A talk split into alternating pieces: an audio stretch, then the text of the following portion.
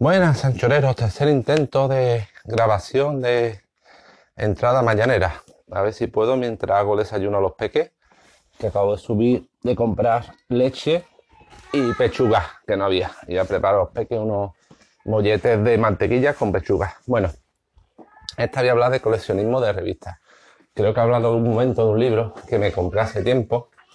A ver si esta vez todos los audios, los capítulos, os pongo una referencia a la web del libro de Microhobby a YouTube, que habla sobre la prensa escrita de videojuegos en España. Además lo pillé con una rebaja porque eh, le pedí a la editorial que iba a hacer reseña en mi blog y si me lo podían dar, le eché un poquito de morro como ejemplar para prensa. Me dijeron que no, que estaban agotados, pero que me lo dejaban a un precio rebajado, una buena rebajita. Y efectivamente me lo dieron rebajado. Y y nada, el libro es genial, me encanta. Se cuando no existía YouTube. Bueno, aunque lleva al capítulo, tiene un capítulo de YouTube. Habla de la prensa escrita de videojuegos en España, cuando no existía Internet. Habla de prensa, un poquito de programa de radio. Y además agrupa las consolas por los capítulos, bien por consolas, o bien por época, o bien por familia de revistas, o incluso un capítulo habla del enfrentamiento entre hobby consolas y Super Nintendo. Eh, me encantó ese libro. Y a raíz de él, como no tengo, además, eh, quise coleccionar, pero claro, ¿qué ocurre? No tengo ni espacio, eh, ni dinero. Bueno, dinero sí tengo, pero tampoco me sobra. Ni una mujer que sea también friki como yo. o gracias, con lo cual pudiera llenar la casa de libros y revistas. Así que me dije, ¿qué es lo que hago? Pues voy a coleccionar un número de cada revista, si es posible, el número uno y si está muy cotizado, pues no pillo el número uno, sino pillo otro número cualquiera. Y dicho y hecho, ya tengo una colección de revistas que luego en la descripción del episodio, además del enlace a la compra del libro, porque haré la entrada de mi blog donde tengo dichas revistas. Ya tendré por lo menos unas 25 o 30.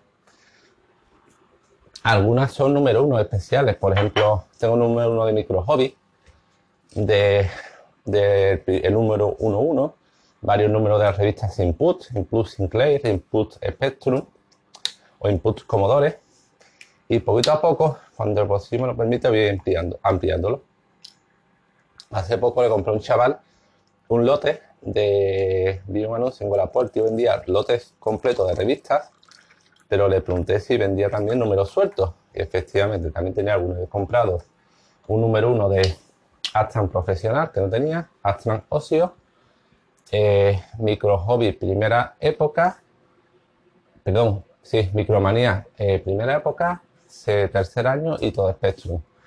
Eh, también le compré un, porque él me dijo micro hobby Spectrum. Y yo pensaba que sería una versión de micro hobby de cada máquina, igual que existe un micro hobby Astra, de la que tengo un número, pero no. Se refería micro hobby normal, se lo pillé, se lo comenté. Y buena gente pues me va a cambiar por un por una, por una micromanía, no, por un micro hobby de la, de la segunda época, de cuando cambió el diseño de la portada. Así que genial. Me puse a hablar con él, es muy friki como yo, incluso va al evento de Retro Sevilla, en Dos Hermanas, aquí al lado. Me dice que van unos cuantos de Alcalá. Lo que pasa que aquí la gente friki de Alcalá pues parece que está como escondida. Y le envié fotos de mis colecciones, él me envió fotos de las suyas. Pero claro, es como todo el mundo que conozco. Tiene un sótano enorme donde tiene infinidad y aparte tiene muchas cosas metidas en cajas. Y claro, yo le dije, yo vivo en un piso de 70 metros cuadrados, no tengo sótano y todo lo tengo a la vista. Es decir, tengo el salón llenito de mis cosas puestas en estantería y como él dice, muy bien aprovechado el espacio, pero es que no me queda otra y cada vez que compro algo tengo que vender otra cosa para hacer espacio.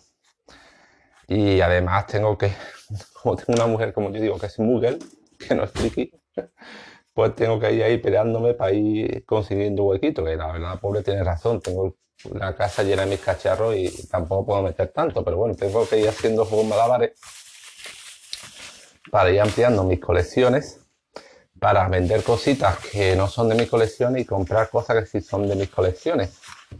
Y por ejemplo, ampliar la, ya digo, esta de revistas, tendré yo unas 25 30, muchas son número uno.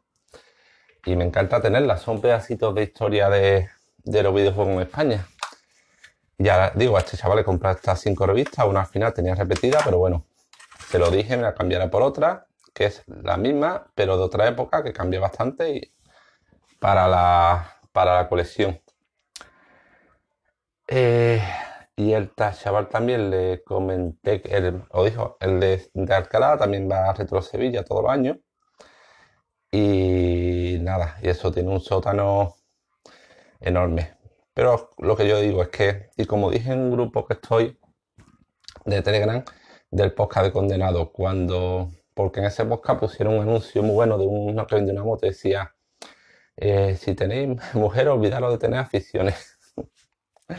y yo dije, bueno, mm, si tenéis mujeres o tenéis una mujer no friki, porque hay algunos que tienen suerte, tienen mujeres friki, y también amplían las colecciones, pero si no, es complicado, porque cada uno tiene su gusto y es normal, yo entiendo. que no le gusten los videojuegos, pues es normal, ves tantas cosas y dices, otro cacharro más. Igual que yo puedo ver cosas de maquillaje y decir, eso es maquillaje más, pero bueno, también se puede coleccionar y también tiene su, cosa.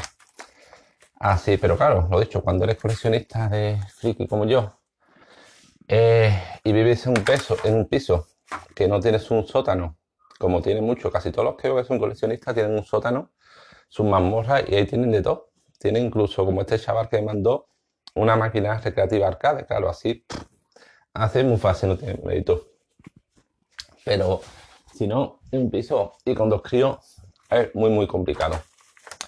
Y bueno, para solo hablar de poner en la descripción del episodio eh, el link al libro, por si os gusta y queréis comprarlo. Y también pondré una enlace en la entrada de mi blog donde he puesto la lista de revistas que tengo. Por si alguno tenía una revista de videojuegos clásicas de que no tenga, eh, aunque no sea el número uno y no esté en dicha lista, bueno, si queréis hacerle un regalo a este humilde eh, podcaster y bloguero, pues genial, pero no, no creo. No tengo tanta suerte. Cuando leo en Facebook la gente que dice que tiene cientos y cientos de cacharros dice, pues a mí, este Z, por ejemplo, este MSX me lo regaló un amigo que iba a tirarlo. O esto me lo regaló, me da una envidia, yo no tengo esa suerte. Es más, incluso creo que lo conté, un compañero del trabajo tenía un Astran arrumblado, sabiendo en lo friki que yo soy, y me dice, pues tal, no sabía qué hacer, lo puse a la venta por Wallapop. Y cuando me dije el precio, dije, pero si eso es casi regalado para lo que vale, porque sabiendo lo friki que yo soy, no me dijiste, oye, que tengo tal, no sé qué. Pero nada, tengo amigos para eso. Pues se lo hubiera pillado, aunque fuera para luego no sé, no para revenderlo y sacar pasta, bueno, a lo mejor, pero para hacer trueques o algo que me gustara, pues seguramente se lo hubiera pillado. Pero como dije en un episodio anterior, tengo un radar, no me junto con gente, suelo juntar con friki, pero friki que no son, bueno, nada, que tampoco me tienen mucha consideración. En fin, pues nada, os dicho, pondré el enlace a ambas cosas y si algunos tenéis alguna de estas revistas que no estén en ese listado, aunque no sea el número uno y queréis, eh, ya no digo regalármela, no, tampoco voy aquí mendigando, pero vendérmela a un precio ajustado o hacer algún tipo de trueque, porque tengo un montón de cosas que vendo, que cambio, que, hago de todo. O si queréis hacer algo de eso, pues nada, aquí tenéis a vuestro humilde podcaster. Esta noche grabaré, aunque no publicaré, otro episodio donde hablaré con Ruisan del canal de Anchor. Hablaremos un poco de todo, de friquismo, de cacharreo, de paternidad, pero él está por grabar, no dice que no le importa grabar, aunque sea una hora. Espero que salga algo interesante y ya os lo subiré y, nada, por eso. Me dejo ya de lloros como episodio anterior y aquí tenéis una píldora de coleccionismo. Hasta luego, anchoreros. Ya lo estoy haciendo, ¿vale? La tostadora.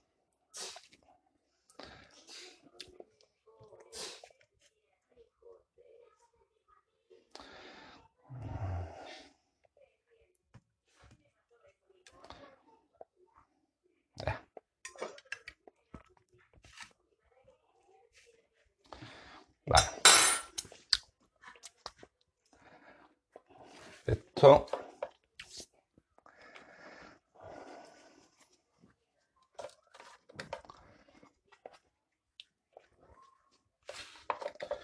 乾。